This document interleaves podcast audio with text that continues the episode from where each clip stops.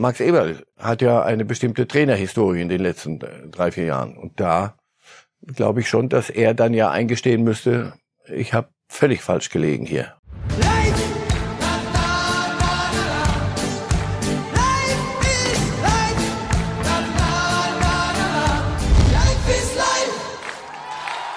Herzlich willkommen bei Reif ist live. Schön, dass Sie wieder bei uns sind. Heute gibt's bei uns das Beste aus allen Welten. Natürlich die Bundesliga mit dem Krisenherd Gladbach, aber auch die zweite Liga, die sich ja gerade alle Mühe gibt, um sich in den Vordergrund zu spielen. Turbulente Siege, alle, die wir so vermeintlich als die Großen bezeichnen, HSV, Werder und Schalke, diesmal gewonnen. International ging's auch hoch her, Man United, Ralf Rangnick, Ronaldo. Dieser Dreiklang funktioniert eigentlich immer. Und äh, Manuel Neuer haben wir auch noch im Programm. Bevor wir loslegen mit all den Fußballthemen, freue ich mich zum einen Marcel Reif wie immer hier begrüßen zu können. Hallo Herr Reif. Guten Morgen.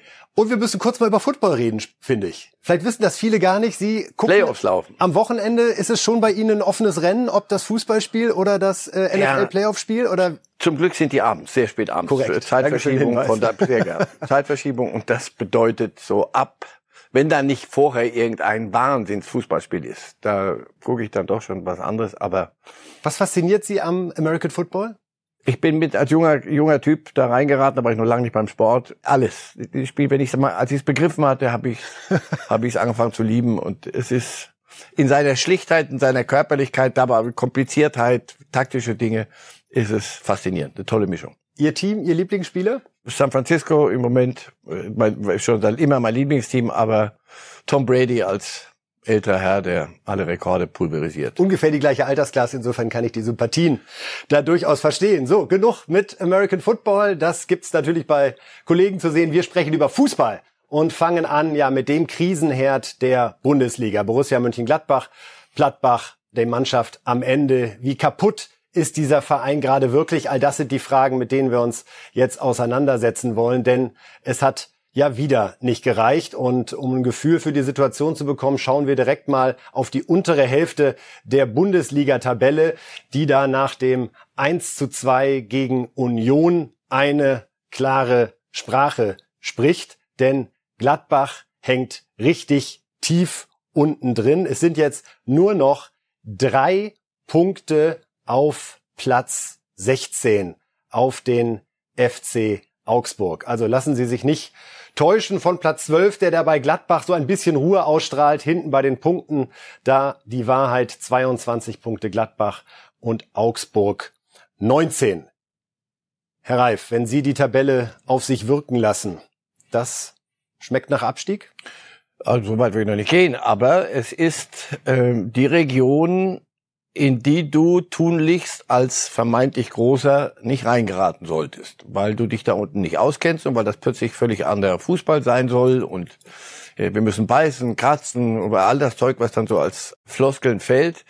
Und du hast da unten als Konkurrenz die in der Regel die, die, die wissen, wie es geht. Also die Kellerkinder, die, die kriegen das äh, in der Regel gebacken oder auch nicht, wenn sie sich, ich sage immer, wenn die sich an ihr Drehbuch halten, schön und schön absteigen wieder, die, die man auf der Rechnung immer hat, dann bist du sicher. Wenn aber so Bielefelds plötzlich in Frankfurt gewinnen, solche, die, das sind so die Ergebnisse, die Gladbach am meisten und die man ja auch registrieren wird an der Stelle. Adi ja. Hütter, der Trainer, der natürlich in der Kritik steht, hat sich geäußert nach dieser 1 zu 2 Heimniederlage gegen Union und wie ich finde, überraschend gar nicht so viel Negatives feststellen können nach einer Niederlage hochziehen ist äh, äh, manchmal einfacher, wenn man vorher viel gepunktet hat. In unserer Situation ist es so, dass es irgendwo sicherlich wieder, was das Ergebnis jetzt betrifft, äh, ein Nackenschlag war, aber man, man, muss es ja immer richtig einordnen und das hat auch etwas mit der Leistung zu tun und der Leist äh, was die Leistung betrifft, kann ich meiner Mannschaft heute sowohl in der taktischen Hinsicht, im läuferischen 0,0 äh, Vorwurf machen. Ja, Hütter macht seiner Mannschaft keinen Vorwurf, Herr Reif.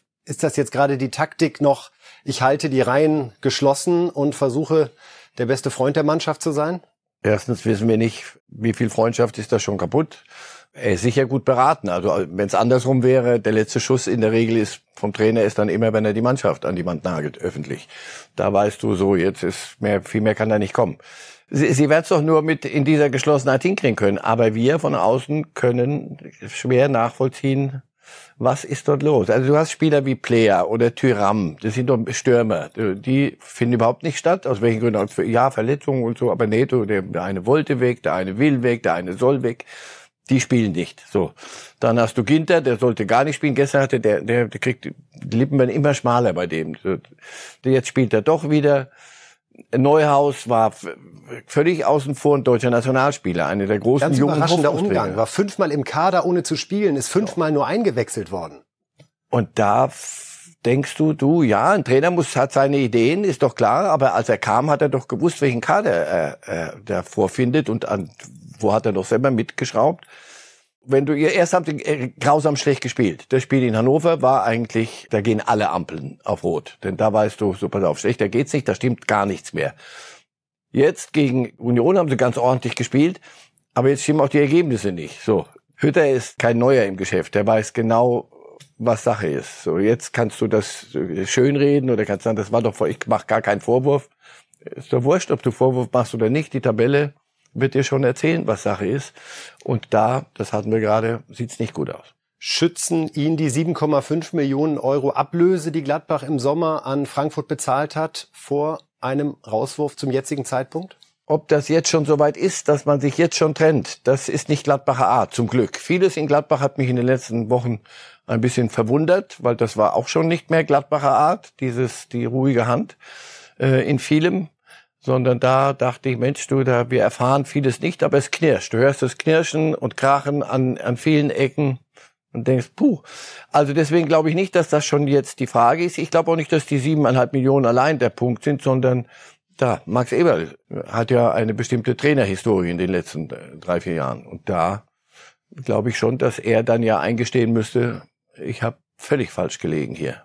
Es geht jetzt nach in einer zweiwöchigen Pause. Am nächsten Wochenende gibt's ja keine Bundesliga. Nach Bielefeld und dann gegen Augsburg. Alles Danach, unter vier Punkten. Nicht akzeptabel? Vier, vier ist schon knapp gerechnet.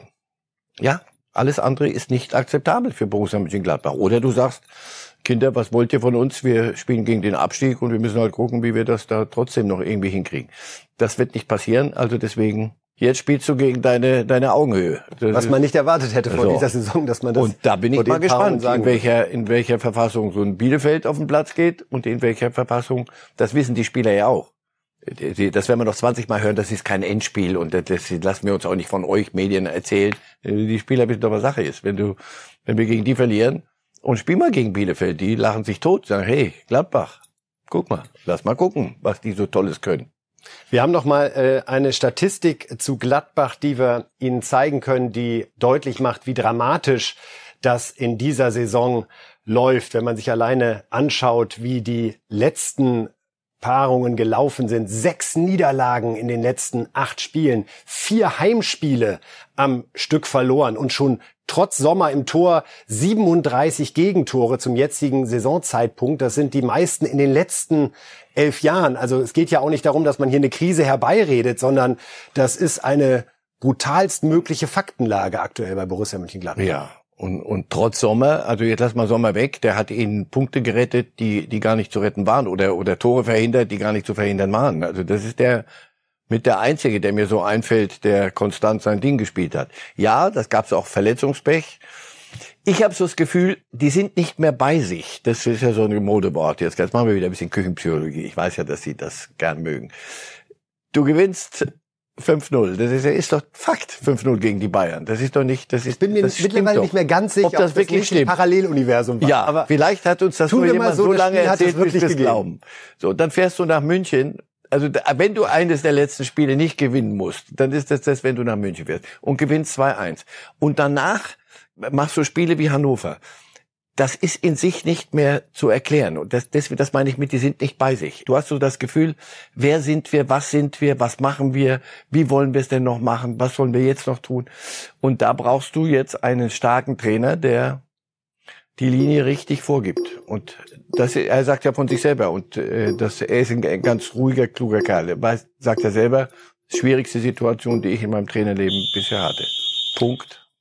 Also wie andere Vereine auch, äh, setzt Borussia Mönchengladbach auf diese Bundesliga-Pause, die jetzt ansteht. Der nächste Spieltag ja erst am übernächsten Wochenende und die Hoffnung, dass die gemeinsamen Trainingseinheiten da möglicherweise etwas zum Besseren wenden. Ja, die positiven Ereignisse dieses Spieltages, die positiven Personen, die haben wir hier mal äh, bunt zusammengefasst. Das ist zum einen Malen von Borussia Dortmund, Diaby von Leverkusen mit dem Dreierpack und natürlich Max Kruse. Die Gladbacher wissen, wovon wir reden, der mit seinem Doppelpack ja den Union-Sieg herbeigeführt hat. Wir fangen an mit dem Dortmunder, mit dem Holländer Malen, der ja im Sommer für 30 Millionen von Eindhoven gekommen ist. Schauen mal auf seine Statistik rund um diesen 3 zu 2 Sieg in Hoffenheim. Da hat er zwar selber nicht getroffen, aber ohne ihn hätte es halt nicht geklappt. Denn wer hat die gesamten Tore vorbereitet? Das war eben genau dieser Malen. Drei Vorlagen, es waren eh die ersten, alle gleich reingepackt. Viele Sprints, genau das, wofür man ihn geholt hat. Und eine Zweikampfquote, die für einen Offensivspieler extrem gut ist. War das der Durchbruch für ihn? Ist das das Spiel, was er gebraucht hat? Ich glaube ja. Ja? Ich glaube, ich glaube ja, weil er, weil dass, dass er was kann, ist, ist nicht äh, unbekannt. Aber er kommt aus einer Liga, bei allem Respekt, Holland, die doch ein bisschen anderen Fußball spielt als er in dieser Bundesliga gespielt wird.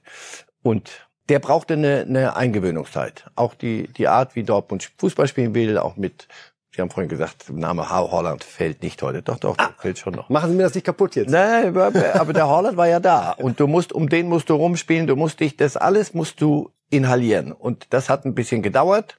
Ich habe das Gefühl, der, der Gang zum Friseur hat immer sehr gut getan. ist sehr viel schneller geworden. Nee, das ist, jetzt ist er das, was du erwarten musstest, wenn die Dortmunder mit 30 Millionen so aus dem Sattel gehen. Und wenn sie auch so spielen wie in Hoffenheim, wo sie sich ja eher zurückgezogen haben. Das kam ihm sicherlich sehr entgegen. Das ist nicht so ein, also wir hatten zwischendurch ein Torschussverhältnis, glaube ich, von 11 zu 2 für Hoffenheim und es stand 2 zu 1 für Dortmund.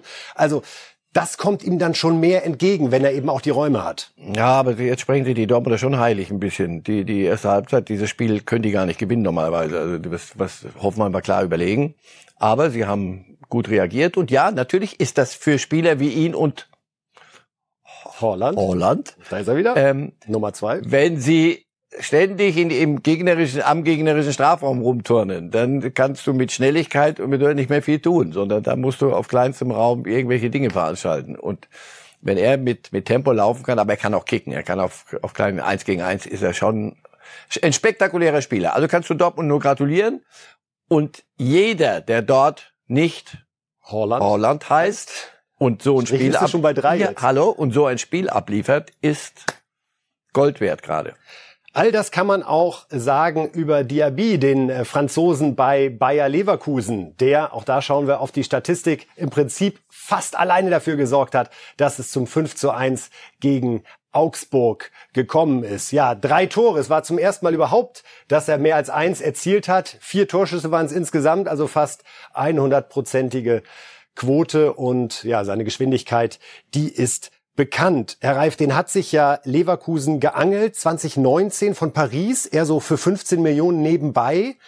Aber der hat ganz viel in sich, was ihn theoretisch zu einem ganz Großen machen könnte. Ja, das erzählt man sich in Leverkusen die ganze Zeit. Wie gesagt, da muss er nur irgendwann mal erwachsen werden und aufhören, Kinderfußball zu spielen. Bälle zu verlieren, Bälle nicht abzuspielen, wenn er abspielen soll.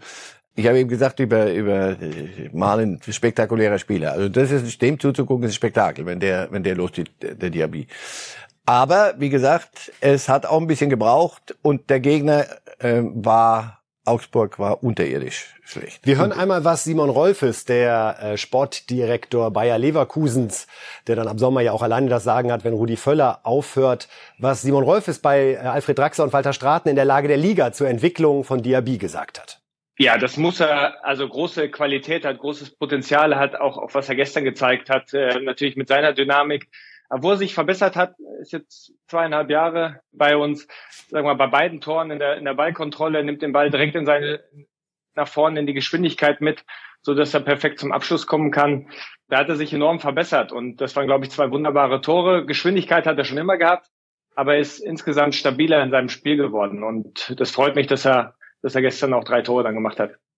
Ja, interessant, wie Simon Rolfes das beschreibt, Herr Reif, so wie Sie auch sagten, er muss ein bisschen aufhören mit Kinderfußball. So sieht Rolfes auch so aus der Fußballerbrille ganz konkret diese Veränderung, dass das mehr eine Einheit jetzt wird. Der Ball und Diaby, die Bewegung, das Mitnehmen. Er ist dadurch noch ein bisschen schneller in der Situation, dass er auch Torgefahr ausstrahlt. Und äh, als auch als Mannschaftsspieler. Man merkt, die, die, die anderen haben Lust, ihm den Ball zu geben, wenn, wenn damit Kriegen auch, ihn auch mal was, zurück mittlerweile. Wenn, wenn da ein bisschen was passiert und nicht nur irgendwas für die, für die Galerie. Ja, er macht sich zunehmend verdächtig. Das wissen Sie in Leverkusen im Übrigen auch. Die haben ihn gekauft für eine bestimmte Summe. Ich weiß nicht, ob es ein Rückkaufrecht gibt von, von PSG, weiß ich, ich kenne den Vertrag nicht. Aber dass das einer ist, der auch die ja, ganz für 15 Millionen gekommen. Aktuell Marktwert laut den Kollegen von Transfermarkt.de 45 Millionen. Also Wirklich? da kann man entweder viel Kasse machen. Wir hoffen aber, dass es vorerst nicht dazu kommt und er uns in der Bundesliga noch erfreut. Der dritte und letzte in unserer Kategorie Spieler des Tages, wir haben das diesmal großzügig ausgeschenkt, ja, ist Max Kruse, der mit einem Doppelpack zugeschlagen hat gegen Gladbach bei Gladbach. Wir haben es gerade schon kurz thematisiert. Hier sehen wir nochmal seine äh, Statistik vom äh, Spiel. 22 von 23 Elfmeter verwandelt. Auch sensationell. Immer mit diesem Verzögerungsschritt wie bei Lewandowski. Nur 9,5 Kilometer gelaufen und nur 31 Prozent gewonnene Zweikämpfe. Ralf, ich glaube, wir sehen da fast das Erfolgsgeheimnis von Max Kruse, oder? Er weiß, wann er laufen muss und er weiß, welche Zweikämpfe er gewinnen muss. Erstens und zweite Teil der Medaille, der Trainer und alle anderen und auch die Mannschaftskollegen wissen offenbar, pass auf, äh, genau so sollten wir es auch belassen und nicht sagen, sag mal, faule Sau, lauf endlich mal, sondern ich hatte früher mal einen Spruch, du, wenn du laufen willst, ich spiele Fußball, wenn du laufen willst, geh zum Volkslauf am Sonntag. Da geht's rund um den Stadtpark. Nein, im Ernst, hör auf. Er, er ist nicht dazu da zu laufen. Er hat auch das nicht mehr im Tank rumlaufen und rumrennen. Wenn er also die Rekorde brechen soll, in, in was Sprints angeht und, und Laufkilometer, dann haben die ihn nicht begriffen, sondern ja, der hat ein Gefühl für das, wo man sein muss. Der hat die Technik, der hat noch den Spaß. Die anderen machen das mit, die anderen profitieren davon.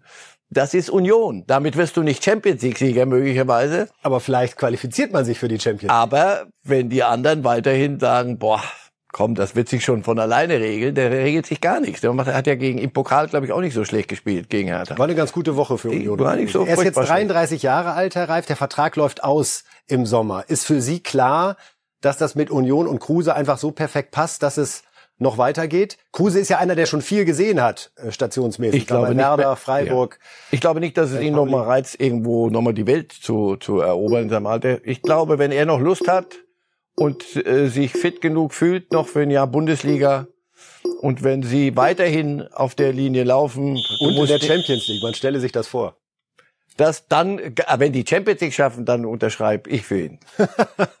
Wunderbar. Wir gucken, wie es weitergeht mit Max Kruse und Union. Schauen jetzt zum FC Bayern, denn die Vertragsverlängerung von Manuel Neuer, von der wir ja ohnehin schon seit einigen Monaten ausgehen, steht jetzt kurz bevor. Er wird seinen Vertrag bis 2025 verlängern. Diese ganze Stärke von Manuel Neuer hat Trainer Julian Nagelsmann in der Pressekonferenz in dieser Woche einmal zusammengefasst. Ja, das, solange Manu auf dem Niveau spielt, ist es für jeden Torwart auf der Welt schwer, an Manu vorbeizukommen. Und das ist dann auch für Alex äh, faktisch so. Am Ende nochmal kenne ich die vertraglichen Situationen zu wenig jetzt auch, was da wie besprochen wird. Ich weiß nicht, was, wie, wie die Leihe aussieht. Ich weiß, wie Manus Vertragssituation aktuell aussieht. Nochmal, der Manu ist für mich nach wie vor, habe ich auch unter der Woche gesagt, bei der FIFA-Verleihung nach wie vor der beste Torwart, äh, weil er einfach sehr, sehr konstant ja, Nagelsmann schwärmt und spricht das Thema an, was natürlich mitschwingt, wenn man weiß, Neuer bleibt. Was bedeutet das für Alexander Nübel, der ja nun die Entscheidung getroffen hatte, ich gehe von Schalke zu Bayern? Na, da, da schwingt kein Thema mehr mit, das ist kein Thema mehr. Das ist, das kann, es kann auch für, jetzt mal wirklich, für Nübel kein Thema sein. Also, es soll ja irgendwelche Absprachen gegeben haben mit Neuer damals, als Nübel von Schalke kam oder kommen sollte. Einsatzgarantien. Ja, du kriegst ein paar Spiele. Nein, gibt es nicht. Punkt. Und das heißt für, für Nübel, das Thema Bayern ist erledigt. Thema Bayern ist erledigt. Punkt. Er kann sich in seinem Alter nicht dahinsetzen und, und darauf hoffen, dass der Wahnsinnige die, die Qualität äh, verliert oder sagt, ich habe keine Lust mehr zu spielen. Ich habe immer gesagt, selbst im Sommer gegen irgendwelche Brauereiauswahlen, irgendwelche Kasperlspiele, sagt, naja, Moment, Moment, also das spiele ich dann schon. Glauben Sie auch, dass Bayern bereit ist, Nübel endgültig zu verkaufen und zu sagen, hey, wir können das verstehen, dass ja. du jetzt, nachdem du gesehen hast, drei Jahre hier auf der Bank. Ehrlich gesagt, fairerweise, ich habe das damals nicht begriffen, ich habe es von beiden Seiten nicht begriffen. Ich habe auch im Gespräch mit beiden Kollegen gesagt, Leute, ihr, ihr kriegt den schlechteren Torhüter, denn einen, der nicht spielt, wenn der dann gebraucht wird nach Neuer irgendwann mal, ist das nicht mehr der Gute. Denn Torhüter müssen spielen, ist das nicht mehr der Gute. So wollten, sie wollten mir nicht glauben. So, aber jetzt, ähm, nein, fairerweise musst du sagen, pass auf, zu einem anständigen Preis darf, darf Nübel gehen, finde ich, wäre, wäre anständig. Wir können uns mal äh, Karrierestatistik von Manuel Neuer angucken, der ja äh, erst bei Schalke im Tor stand, dann seit 2011 bei den Bayern, um da wirklich noch mal zu begreifen, was der alles schon gewuppt hat. Also in der Bundesliga weniger Gegentore als Spiele, 211 mal zu null. Aktuell hat er 308 Bundesliga-Sieger als Torwart. Die Nummer eins Oliver Kahn, hat 310 es könnte eine zutreffende Prognose sein, dass er diesen Rekord in kurzer Zeit brechen wird. Neunmal deutscher Meister, zweimal Champions League-Sieger. Ähm, das äh, kennen wir alle. Wenn man sich anschaut, Manuel Neuers Karriere und nochmal zurückblickt, er, seit 2011 ist er bei den Bayern. Das heißt, im ersten Jahr hatte er dieses Finale d'Ahorm, diese für manche dachten vielleicht traumatische Erfahrung. Jetzt durch seine Verlängerung bis 2025 schließt sich auf ganz kuriose Weise der Kreis, denn die Bayern sind Gastgeber des mhm. Champions League Finals 2025. Ja. Sind ja Romantiker, Herr Reif. Ja, ja, ja. Das, der Kreis könnte sich sehr gut schließen. Ich erinnere mich an sein erstes Bundesligaspiel bei Schalke. Ich weiß, ich stand unten am Gang und Rost war der, glaube ich, wenn ich nicht irre, der Stammtorhüter. Rost. Und an dem Tag, nee, neuer, also der große Wechsel. Jetzt kam der den Gang da durch mit roten, nervösen Bäckchen. Ich dachte, um Gott, das kann man doch nicht machen. Du kannst doch das Kind da nicht, nicht, der ist doch jetzt schon fix und fertig. So, und heute hast du den da so, wie er, wie er ist. Und das ist der beste Torhüter der Welt in allem fußballerisch und auch im Rumfliegen auf der auf der Linie. Der hält Bälle, die gehen gar nicht. Er hat ja sogar damals in dem Champions League Finale gegen Chelsea selber einen Elfmeter geschossen, weil viele Feldspieler sagten, "Ha, nee, ich wackel hier ja. ein bisschen." Also, also der hat auch was für eine Verantwortung. Er wurde von den Fans, den vermeintlichen Fans angefeindet am Anfang mit Korn Neuer, weil man ihn nicht haben wollte. Muss man sich noch mal klar machen. Ja. Korn Neuer, ja? ja, die Südkurve bei Bayern hat sich gestellt gegen einen Torwart, der jetzt seit 2011 Riesenanteil an den großartigen Erfolgen hat. Also wirklich auch jemand mit wahnsinnig starken Nerven ist ein Bayern-Gesicht geworden und ist völlig das, das, Normalste von der Welt, dass du mit ihm verlängerst. Und im Übrigen, das, die Diskussion, wie lange sollen sie danach noch mal verlängern, wenn wir hier, wenn ich hier noch gerade stehen könnte. Er wäre 39 bei einem Champions League Finale 2025. Dino Zoff war, glaube ich, 60. Nein, aber im Ernst. Der ist so fit, der weiß auch, was der Job ist, was der, als Profifußballer. Der, der lebt auch danach. Das ist schon ein Vorzeige Bayer geworden. Und sicherlich auch für jeden Bayern-Spieler, gerade für die Nationalspieler, eine ganz spannende Perspektive, die man gerade hat mit einer Europameisterschaft in Deutschland 2024 und einem Champions League-Finale 2025 in München. Also wenn man als Fußballer daran arbeitet, zur Legende zu werden, dann sind das zwei Vorlagen, die man Gute so Zeiten. in der Duplizität selten Nein. erlebt. Spielt das auch eine Rolle, wenn man dann überlegt, mache ich jetzt hier weiter oder gucke ich doch noch mal woanders hin? Nein, also nicht bei ihm, weil das ich Sagen Sie mir ein Trikot, in, de, in dem ich mir ihn vorstellen könnte. Es gibt Clubs, die, wieder. Ja. So viel Romantik, da müssen wir noch ein bisschen warten. Also dann so irgendwann nach unserer Zeit. Dann kann sein, dass er da nochmal zurückgeht. Nein, das, das kommt dazu alles. Und der ist Bayern und der bleibt Bayern. Und weil Sie sagten, welche Konsequenzen hat das für andere? Für Nübel hat die Konsequenz äh, wechseln. Und für Lewandowski hat die Konsequenz, guck mal, sie verlängern sehr wohl auch mit den Älteren, mit den Senior, mit den Senatoren verlängern sie auch um zwei Jahre und so. Deswegen wird Lewandowski der Nächste sein. Das, das ist, ist, ja schon eine Gang, die sich da gefunden hat, so, ne? auch in dieser Generation. Genau noch. das. Und die spielen gern miteinander. Da gibt's keine mehr, keine Ich-AGs in der Form. Die wissen, wie man, das ist Bayern immer noch völlig andere Dinge als in anderen Clubs. Aber die haben sich zusammengeruckelt, haben ein paar Trainer ausgespuckt und, und sich da befreit von Berlin, was nicht gepasst hat. Aber wenn du denen heute zuguckst, wenn es gut läuft, das sind die, die die Bayern ausmachen. Und die Bayern machen das genau richtig. Junge und mit denen mischen hast du genau das, was man sich ja immer vorstellt. Nur mit Jungen geht nicht, nur mit Alten geht auch nicht. Eine Mischung musst du finden. Neuer ist ein ganz wichtiger Bestandteil der Mischung. Der Name Ter Stegen muss noch einmal erwähnt werden, der sich ja zu Recht über viele Jahre Hoffnungen gemacht hat. Deutsche Nationalmannschaft ja. wäre auch ganz schön, wenn ich da mal dauerhaft die Nummer eins tragen würde. Der weiß doch auch, solange Neuer die Nummer eins bei Bayern ist, wird nicht Hansi Flick plötzlich auf die Idee kommen, hey, 2024 Heim-EM, Marc, jetzt schlägt deine Stunde. Deutsche Torhütergeschichte. Komischerweise, es gab immer, also, sobald ich zurückdenken kann, gab es immer zwei also mindestens zwei. Deutschland ist ein gutes Torhüterland. Es gab immer mindestens zwei. Und der eine wusste, ich kann mich auf den Kopf stellen. Uli Stein, Schumacher und ich will gar nicht alle aufzählen. Es war immer so, der Stegen weiß doch genau, was ist, ist, Neuer ist, der kann was. Du kannst, er kann ja sagen, der kann nix. Ja. Ich will jetzt, weil der nix kann. Das würde funktionieren. Da das aber in sich nicht ganz schlüssig ist, weiß der Stegen keine Chance. Keine Chance für Ter Stegen und wir sprechen über internationalen Fußball. Ja, Ralf Rangnick hat es nicht wieder getan. Ronaldo durfte diesmal durchspielen beim 1 zu 0 Sieg gegen West Ham United. Es dauerte allerdings wirklich bis zur aller, allerletzten Minute, ehe Marcus Rashford den Siegtreffer, das 1 zu 0 für Man United erzielt hat. Und äh, dazu hat sich dann Trainer Ralf Rangnick geäußert. Rushford ist einer der Top-Stürmer in England. Er kickt regelmäßig für die Nationalelf und wir wissen, was er kann. Rushford hat alles, was ein moderner Stürmer braucht. Die Geschwindigkeit, die Skills, die Größe, die Athletik. Am Ende geht es immer um Selbstvertrauen und ich bin mir sicher, die letzten Tore haben sein Selbstvertrauen gesteigert. Jetzt muss er regelmäßig abliefern.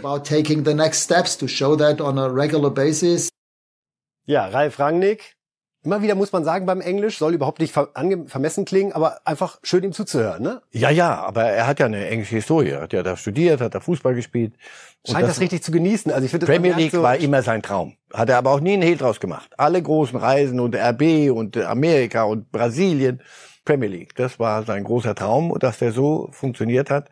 Ja, und jetzt hat er sie auf Platz vier. Er wühlt sich so ein bisschen nach vorne gerade. Ja, ja, aber ja, wühlen. Der, in West Ham, das musst du gewinnen erstmal. Das ist der direkte Konkurrent, einer der direkten um Platz vier. Und sie wieder in die Champions League zu führen, nach dem Elend der letzten Jahre, Jahrzehnte fast schon, ist eine große Nummer. Insofern, ich war so sicher, dass er wird Platz machen müssen für einen Pochettino wahrscheinlich, möglicherweise ist immer noch nicht vom Tisch. Die wollen immer noch den großen Namen haben. Aber er macht im Moment vieles richtig. Das galt an diesem Wochenende auch für unseren alten Bundesliga-Bekannten Ralf Hasenhüttel, der ja unter anderem auch in Leipzig trainiert hat und der es geschafft hat, mit Southampton gegen Man City 1 zu 1 zu spielen. Dazu muss man sagen, dass Man City zuletzt zwölf Ligaspiele in Serie gewonnen hat und dementsprechend klar auch auf Platz 1 steht. Pep hat sich hinterher über dieses 1 zu 1 geäußert. Selbst wenn wir gegen Southampton gewonnen hätten, wäre das Rennen um die Meisterschaft noch nicht vorbei. Im Januar gibt es noch keinen Meister. Es gibt noch viele schwierige Spiele, so schaut's nämlich aus. Wir wollen den Titel verteidigen. Um das zu erreichen, müssen wir uns reinhängen, so wie gegen Southampton. Ich bin mit unserer Leistung zufrieden. Ja, also ich glaube, Guardiola schluckt da etwas seinen Ärger herunter und wir gucken mal auf die Tabelle. Guardiola singt jetzt ja schon etwas länger das Lied davon, im Januar wird kein Meister gekürt und wer weiß, vielleicht hat er da zumindest was Liverpool betrifft, die richtige Vorahnung, denn wichtig ist zu schauen, dass Liverpool zwei Spiele weniger hat als Manchester City. Das heißt, diese zwölf Punkte Rückstand äh, sind nicht ganz so wuchtig, wie sie im ersten Moment scheinen. Sollte Liverpool also zweimal gewinnen, dann sind sie auf sechs dran. Ähnliche Situation. Ja, wir kennen das mit diesen Punkteabständen, wo man hofft, dass es noch ein Meisterkampf wird. Glauben Sie, Liverpool, Man City, das könnte noch mal Fahrt aufnehmen? Müsste schon viel zusammenkommen. Oder? Ja, bei, bei Liverpool schließe ich nichts aus, dass die dann wieder durchgeatmet haben und wenn alle wieder vom Afrika Cup zurück sind und, und die irgendwann mal anfangen, wieder sich normal als Club zu gebärden und gebärden zu können. Aber das würde ja bedeuten im Umkehrschluss, äh, die Bayern, ah, nicht die Bayern, wir, wir sind ja beim anderen Meisterkampf.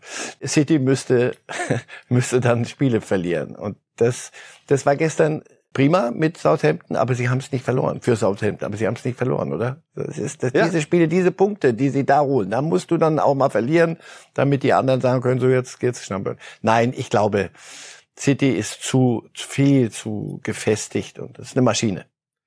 Ja, die Maschine in Italien ist ansatzweise derzeit Inter Mailand, die vorne wegmarschieren. Die haben gespielt gegen Venedig, bei Venedig ja mittlerweile Cuisance, zuletzt beim FC Bayern nicht so zurechtgekommen. Wir schauen uns mal die Tore an beim 2 zu 1 Sieg von Inter. Zunächst die Führung für den Außenseiter, da das 0 zu 1. Henry macht's und anschließend dreht aber Inter das Spiel. Zunächst Barella hier zum Ausgleich.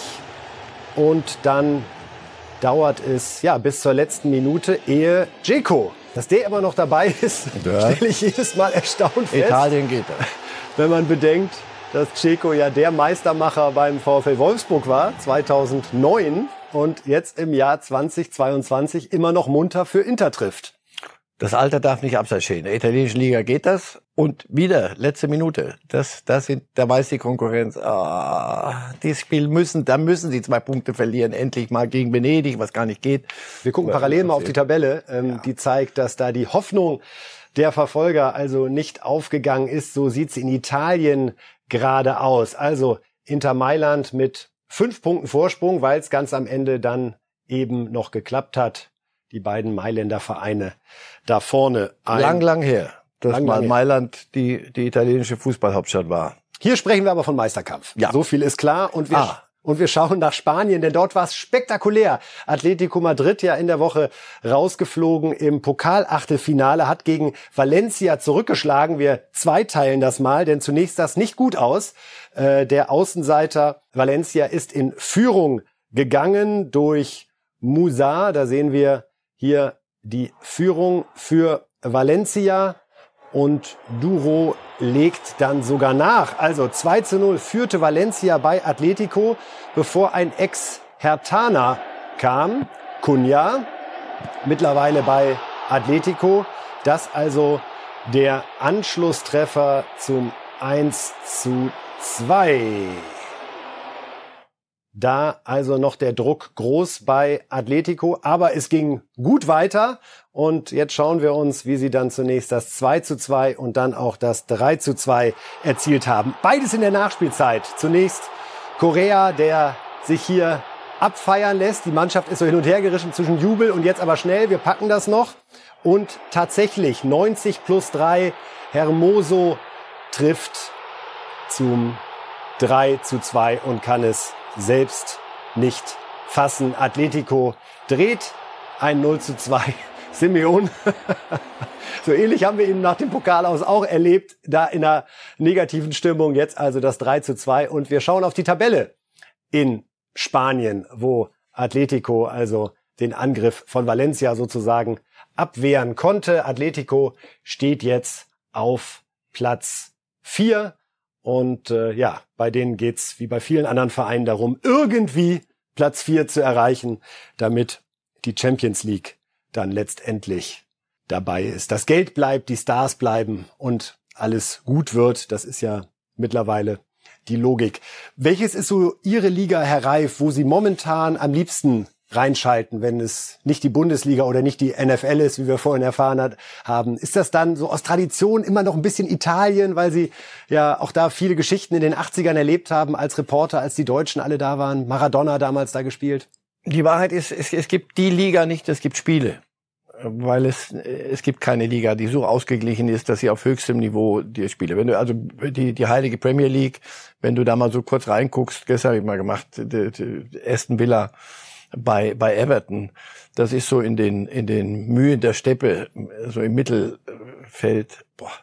Aber wenn so City Chelsea spielt, wenn Real, äh, nicht Barcelona im Moment, aber Real, sagen wir mal gegen San Sebastian oder sowas, solche Spiele, da gucke ich gerne. Und Italien, ja, ja, aber das hat immer so ein bisschen nostalgischen Touch, auch wegen der Herren, die da spielen. Also Ibrahimovic gegen also das ist dann schon. ein bisschen du, Harlem Globetrotter? So ein bisschen, ja, aber das ist eine andere Art Fußball. Wirklich große Spiele hat jede Liga zu bieten. Französische manchmal muss, muss da gucke ich mir aber die Globetrotters wirklich an. Aber ansonsten gibt nicht die, es gibt Spiele. Was ist für Sie die größte Paarung, die es gibt auf der Welt? Das eine Spiel, wenn es das letzte wäre, für das Sie sich entscheiden dürften, müssten, einmal noch ins Stadion. Wo würden Sie hingehen? Boca Juniors gegen River Plate. Aber egal, welche Spieler da auf dem Platz sind, weil es einfach das Gesamtereignis ist? Ja, weil erstens Buenos Aires eine unfassbar schöne Stadt ist und zweitens, das hat mit normalen Dingen nichts zu tun. Allerdings mit Bodyguards. Also ich würde gerne sehr sicher in einem Kasten sitzen, wo niemand an mich ankommt. Denn dort musst du sehr, es gibt zwar keine Auswärtsfans, aber auch die eigenen machen so viel. Aber das ist so ein Ding, du bist nach dem Spiel, ich habe zwei dieser Derbys gesehen, du gehst nach Hause und bist fix und fertig. Also einfach vom Zugucken. Das ist, was da passiert und an Geräuschen, an Dingen, ich habe es noch mit Maradona auf der, auf seiner, in seiner Loge erlebt, die singen dem dann neu, haben dem gesungen, 90 Minuten Lieder, unten hauen die aufeinander ein wie die Kesselflicker. Also das wäre so wahrscheinlich das Letzte. Wie kriegen wir jetzt die Kurve zur zweiten Liga? Ich wollte gerade noch sagen, ja, wenn der erste FC Kaiserslautern irgendwann mal erste Bundesliga wieder spielt, aber das ist, die sind dritte Liga, sind aber nah dran an der zweiten Liga und jetzt sind Vielen Dank, dass Sie äh, meinen Job machen an der Stelle. Insofern wollen wir nämlich kurz sprechen über die zweite Liga, die sich wirklich gerade äh, ja jede Mühe gibt, um der ersten Liga so ein bisschen was von der Aufmerksamkeit wegzuschnappen. Wir hatten da zunächst ein Hamburger Derby, das der HSV gewonnen hat. Wir hatten äh, die Schalker, die 5 zu 0 gewonnen haben und Werder mit einem unfassbaren 4 zu 3 bei äh, Paderborn, wo der Videoschiedsrichter zwölfmal im Einsatz gewesen ist. Äh, also unglaublich. Sprechen wir kurz über den HSV. Herr Reif, Tim Walter, nur zwei Niederlagen in 23 Pflichtspielen. Irgendwie hat er unbemerkt da eine Konstanz reinbekommen. Ich hab's lange Zeit gar nicht so auf dem Schirm gehabt, aber der muss da einfach gut gearbeitet haben, gerade an diesem Nerventhema beim HSV. Sie quasseln nicht mehr, habe ich den Eindruck. Ich höre nichts von ihnen, außer dass sie Fußball spielen und Spiele gewinnen. Ich höre auch nicht, dass sie jetzt die Welt verändern und dass jetzt wieder neu anfangen und wieder jetzt müssen wir wieder völlig, wir müssen ganz neue Dinge, neu, ja, einfach nur machen, einfach nur Fußball spielen. Und das machen sie und das machen sie gut. Und, und auch Siegtreffer von Jatta, der ja sich gerade äh, juristisch verantworten muss, was seine Identität betrifft. Aber offenbar schafft es Walter da wirklich ein ja. äh, Klima herzustellen, in dem alle in der Lage sind, aktuell da Lie Leistung abzurufen. Liefern auch keine Quotes. Also Walter, wenn du hinterher nach... Ja, du hast völlig recht. Das Quasseln bringt es eigentlich ziemlich auf den Punkt. Ja, ja ich höre nicht. Weiß nicht, was haben wir als letztes Mal was gesagt. Gespräche. Ja. Und gleiches gilt für Werder, seitdem Ole Werner da ist. Die Kollegin Bremen fallen bei den Wortspielen immer hin und her mit Ole Werner, dann ist es mal der Nachname Werner, der sich sehr leicht und wunderbar zu Werder machen lässt. Fünfmal hintereinander gewonnen. In der zweiten Liga passiert gerade das, was ihr doch hier verkündet habt. Ich dachte mir, oh, man, zu Beginn, wissen wir, ja doch, wir wissen schon noch, Anfang Natürlich. der Saison. Die zweite Liga wird besser als die erste Liga, das wird alles ganz, ganz so weit voll. sind wir nicht gegangen. Und dann marschiert vorne St. Pauli, bei allem Respekt, und Darmstadt und Heidenheim. Regensburg und nicht zu vergessen. Regensburg eine Zeit lang ganz weit vorne. So. Und jetzt im Moment scheinen kollektiv, das ist ja der Spannende, kollektiv diese, diese Giganten, diese, diese Krösusse scheinen endlich begriffen zu haben. Traditionsgiganten. Gut. Was zweite Liga angeht, wie, was zweite Liga heißt und dass man das annehmen muss und dass man nach Paderborn fahren muss und dass das, der Platz nicht so toll ist und dass das alles anstrengend werden kann und das machen sie und marschieren so ein bisschen im Gleichschritt. Und das spür, wenn das nur einer wäre, aber ich glaube, das spüren die da vorne. St. Pauli im mhm. Moment, Pokal, ja, zahlen so ein bisschen Tribut. Darmstadt, ja. Ich habe ja gesagt, bei Schalke fehlt mir die Fantasie, dass die aufsteigen. Beim HSV will ich nichts mehr hören, weil ich habe einfach keine Lust mehr, mich damit zu beschäftigen. Bei Werder, um Gottes Willen, da geht, da geht ja alles drunter und drüber.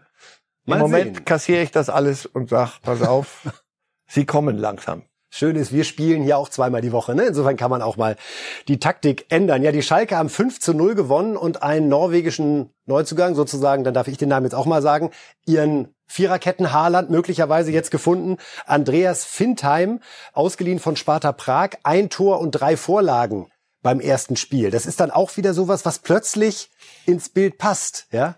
Dann klickt's auch mal wieder. Ich, ich kann Ihnen etwa 20 Neuzugänge von Schalke nennen, die nicht funktioniert haben. Aus welchen Gründen auch immer. Auch da, man, man versucht ja dann immer Gramozis äh, zu offensiv, nicht viele Dinge so rein zu, nachzufragen. Auch da, ich höre wenig von Schalke, sondern das Ergebnis höre ich, 5-0. Wenn das die ganze Zeit so leicht gewesen wäre. Tja, einfach mal sich der, das Kerngeschäft verinnerlichen und einfach mal sein, sein Zeug machen. Und das auch da. Deswegen Schalke kommt. Wir gucken uns die Tabelle nochmal an da vorne, weil ja. da kann man sich fast stundenlang beschäftigen mit der aktuellen Situation in der zweiten Liga. Denn, von Ihnen angesprochen, Herr Reif, da thront immer noch Darmstadt und St. Pauli ist Zweiter. Aber dann kommen die gerade angesprochenen. Werder, Schalke, HSV. Ganz eng beieinander. Und jetzt die große Frage, wie sieht's nach 34 Spieltagen Aha. aus? Ich will sie nicht festnageln, aber es ist, wie Uli Hünnes mal sagte, the trend is your friend. Und the trend ist gerade your Traditionsverein friend, hat man so ein bisschen. Ja, der Trend ist mit denen. Ohne dass wir Darmstadt und St. Pauli Tradition absprechen wollen. Nein, wirklich nicht. Nur, natürlich sind das die, die haben ein bisschen mehr auf der Naht. Oder sie haben eine andere Wucht, Schalke. Aber ähm, der Trend ist im Moment so, dass, andersrum, Schalke, äh, St. Pauli siehst du, im Pokal Wunder schaffen, Dortmund raushauen und dann gleich wieder und dann dann HSV, das war ein Spiel zu viel in der Woche, hatte ich so den, den Eindruck.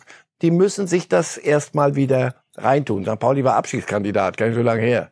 Schräger ja. Gedanke, hilft es diesen drei großen Vereinen, dass gerade keine Zuschauer im Stadion sind und dass alles so ein bisschen runtergedampft wird auf Kicken. Ja, das ist in der ersten Liga ja genauso. Äh, die, die, die was draus machen, ist Union und solche, die ist gegen den Trend. Aber wir erleben demnächst nicht freiwillige Geisterspiele von Vereinen, weil sie sagen, ich hoffe es nicht. läuft eigentlich gerade ganz gut. Ich, ich hoffe nicht, weil es gefällt ihnen auch nicht, aber natürlich spielt es in die Karten. Wenn du irgendwo aufs Land fährst und die Leute schreien dich, die, die, die unterlegene Mannschaft, das ist so banal, schreien die dich nach vorne, dann hast du einmal mehr, aber. Ja, die Geisterspiele, die wir auch an diesem Wochenende in der Bundesliga erleben. Und Herr Reif, äh, wir wollen am Ende noch mal über die Corona-Situation im Sport sprechen. Der Karlsruher SC hatte eine Verlegung des Spiels äh, beantragt gegen Sangenthausen, weil 16 Spieler positiv getestet worden sind. Bei der Handball-Europameisterschaft erleben wir gerade ein wildes Durcheinander, weil mehr als 100 Spieler äh, bei allen Nationen positiv getestet wurden. Jetzt steht Olympia in Peking vor der Tür. Sagen Sie, das ist halt gerade so, wie es ist und da müssen alle durch oder würde es Sinn machen, für vier Wochen jetzt den Sport komplett mal einzufrieren und zu sagen, Daumen drücken, dass danach die Infektionszahlen so viel, so viel Verantwortung lasse ich mir von Ihnen nicht, nicht aufbürden, dass ich sage, den Sport einstellen. Aber die Handball-EM, die Ergebnisse kriege ich gar nicht mehr so richtig mit, aber ich höre nur, die Punkte sind nicht so wichtig, wie wie viele Spieler habt ihr denn eigentlich noch? Also es gibt doch die Blasen, man, so alles in der Bubble und dann wird, wenn man darauf das schon, hat man verzichtet bei der Handball-EM, was ich überhaupt nicht verstehe. Was lernen wir daraus? Das, darauf kannst du nicht verzichten. Also sie werden diese Olympischen Spiele und fragen Sie mal, welche, die schon mal dabei waren, dieses olympische Dorf, dieses Zusammensein, andere Sport, äh, Sportler, andere Sportarten, das wird es nicht geben können. Also nach meinem epidemiologischen Halbwissen. Wenn die Dinge so sind, wie sie sind, wird es nur in diesen Bubbles gehen. Ob das dann noch der, der Spaß macht, weiß ich nicht. Aber die Alternative wäre wirklich absagen, weil ich meine, du kannst doch nicht irgendeine, irgendeine so eine Epidemie grassieren lassen, dann Pandemie, Entschuldigung, in, in Epidemie wäre es ja gut, in so einem olympischen Dorf. Das, das ist ja ist ja Wahnsinn. Du weißt nicht, was am Abend spielen, wer spielen kann, wer antreten kann, wer laufen kann, springen kann. Das wird sicher keine lustigen, werden sicher aus anderen Gründen auch, aber aus diesen Gründen, rein medizinischen Gründen, keine lustigen Olympischen Spiele. Äh, es gab, wie ich fand, in der Frankfurter Allgemeinen Zeitung in dieser Woche ein sehr bemerkenswertes Stück von dem Kollegen Michael Horeni, der sich Gedanken darüber gemacht hat, warum eigentlich gerade Djokovic und Kimmich so in das Zentrum der gesamten Corona-Pandemie gerückt sind. Ein Zitat aus seinem Artikel haben wir als Diskussions Vorlage. Ich lese es vor. Wie kommt es, Herr Reif, dass zwei Individuen, die Tennis und Fußball spielen, so viel Wut auf sich ziehen können und nicht etwa verantwortliche Regierungen? Haben Sie in so einem Rückblick äh, schon mal Kimmich und Djokovic so ein bisschen sacken lassen, wenn man wirklich diese Thermik nochmal mhm. sich vor Augen führt, die entstanden ist, obwohl zwei Menschen ihrem Freiheitsrecht nachgegangen sind und äh, zunächst gesagt hatten, dass sie sich nicht impfen lassen wollen. Kimmich hatte sich dann anders überlegt. Bei Djokovic sieht es nicht danach aus. War das so ein bisschen auch die Suche nach einem Ventil für viele Menschen? Man wollte auch den eigenen Frust irgendwie auf andere projizieren und dann haben die beiden möglicherweise auch zu Unrecht vieles abbekommen in dieser Phase? Weil sie ja auch in positiven Dingen vieles abbekommen. Weil sie Weltstars sind, äh, jeder auf seine Art und weil Menschen Dinge auf sie projizieren und auf und hören, was sie sagen. Bei Politik ist es manchmal leicht zu sagen, sich Politik zu verweigern und zu sagen, ach, Politiker machen heute das, morgen machen sie das. Da gibt's ja auch eine eine bestimmte Grundstimmung, die die nicht gut ist, finde ich, weil Demokratie kann so nicht funktionieren. Wenn du dann aber den einen hast, der sagt, das ist meine Privatsache, Kimmich, und dann plötzlich alle feststellen und und er auch, es ist eben nicht privat, wenn du Mannschaftssportler bist. Das ist nicht mein eigenes Ding, sondern so. Und Djokovic, eine Ausnahmegenehmigung und das, das sind ja auch Dinge gewesen. Die kommen ja dazu. Eine Ausnahmegenehmigung. Und du sagst, aber es ist dann das Verhalten der Organisation. Ja, so. man kann Djokovic nicht ja. vorwerfen, dass Nein. er fragt, Leute, ich bin nicht geimpft, kann Absolut. ich trotzdem mitspielen, wenn ihm also, dann signalisiert wird. Deswegen in der Tat, er hat es dann abbekommen und ist zum wirklich zum zum bösen Buben geworden. Allen Fehlern, die er selber auch gemacht hat. Absolut aber er ist so der richtig böse Bube geworden. Und dabei die Australier, der wusste die eine, die linke Hand nicht, was die rechte tut. Und der, nein, das wusste nicht mal der kleine Finger, was der Daumen macht. So, und das, das war, das war für alle nicht, nicht gut. Ja, aber wie gesagt, sie, sie kriegen auch ab die anderen Seiten, die, die, die goldenen Seiten des Statums. Hoffen wir einfach, dass aus Pandemie, bei Ihnen war gerade schon der Wunschvater des Gedanken, bald Endemie geworden ist eine, ja. und wir volle Stadien haben, äh, die Besten im Sport sich messen können vor äh, voller Hütte und man, wie jetzt bei der Handball-EM, eben nicht als erstes äh, morgens gespannt darauf wartet, äh, was die PCR-Tests vom Vortag an Ergebnissen bringen. Gleichwohl muss ich sagen, ich finde großartig, wie die deutschen Handballer umgegangen sind mit dieser Situation. Absolut. Auch da höre ich kein Klagen, kein Verzweifeln, sondern einen sehr pragmatischen Umgang. Es ist jetzt so, wir wollen ja alles geben. Wenn es da nicht reicht, Okay. Ja. Da sind die Handballer ja immer wieder mit ihrem Sportsgeist und, bewundernswert, finde ich. Um, reisen selten im Privatflieger. Auch das spielt sicherlich in der Warnung und der Sympathie eine große Rolle. Ja, was machen wir mit dieser Woche? Ähm, keine Fußballwoche, Herr Reif. Afrika Cup läuft ja, weiter. Noch nicht, noch nicht, in der Endphase. Soweit, soweit ist es noch nicht. Nee. Finale Afrika Cup, das gönnen Sie sich schon? Ja, wenn ich kann, ja. Weil ich Schiedsrichterleistung, muss ich ja immer sagen. Was da, das ist wirklich, aber muss man auf, sagen, das, das Sportereignis mit dem, mit der schlechtesten Schiedsrichter.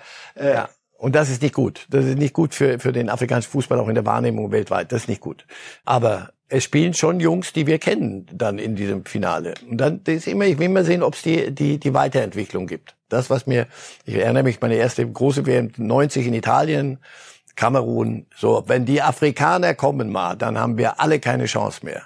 Seit 90 warten wir darauf, dass irgendeine afrikanische Mannschaft mal konstant irgendwas hinkriegt. Und deswegen ist so ein, so ein Afrika Cup mal wieder Standortbestimmung.